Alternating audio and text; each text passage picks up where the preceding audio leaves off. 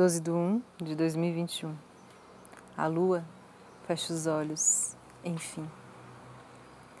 Efemérides, 12 de janeiro, sem aspectos. 13 de janeiro, às 3 horas e 1 minuto, a lua em conjunção com o sol. Início da lunação de Capricórnio. Bom dia, o horóscopo é de Faituza, na minha língua, Amanda Barral.